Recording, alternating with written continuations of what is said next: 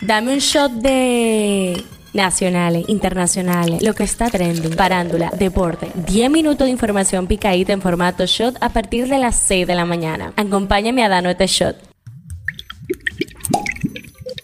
Bienvenidos al show de este jueves, casi San Valentín y elecciones municipales. Arrancamos con las nacionales. La República Dominicana se encuentra bajo alerta oficialmente por la crisis que se ha desatado en Haití en los últimos días en demanda de la renuncia del primer ministro Ariel Henry.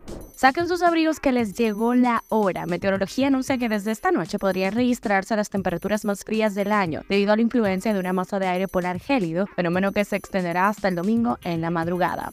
En las internacionales dice que el expresidente Donald Trump les saca una nariz al actual presidente de los Estados Unidos, Joe Biden, las encuestas de lo que podría ser la contienda electoral del próximo noviembre de este año. La actual Miss Japón, nacida en Ucrania, anda metida en una controversia bastante fea. Supuestamente se vio obligada a entregar su corona luego de que se regaran unas fotos y unos mensajes que insinúan que estaba teniendo un romance con un hombre casado.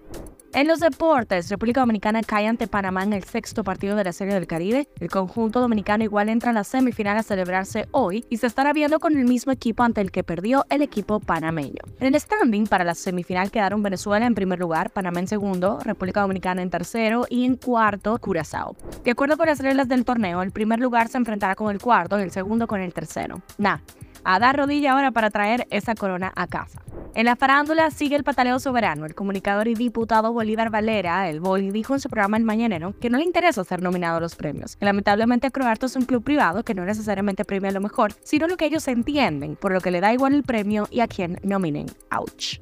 La asesina confesa de la reina Selena, Yolanda Saldiva, será la protagonista de un nuevo documental en el que supuestamente contará toda la verdad, esto entre comillas, de lo sucedido la noche del asesinato de la reina del Tex-Mex. Yolanda, quien es elegible para salir en libertad con en el 2025, dice que accedió al documental porque es hora de que el mundo conozca los secretos de la fenecida cantante.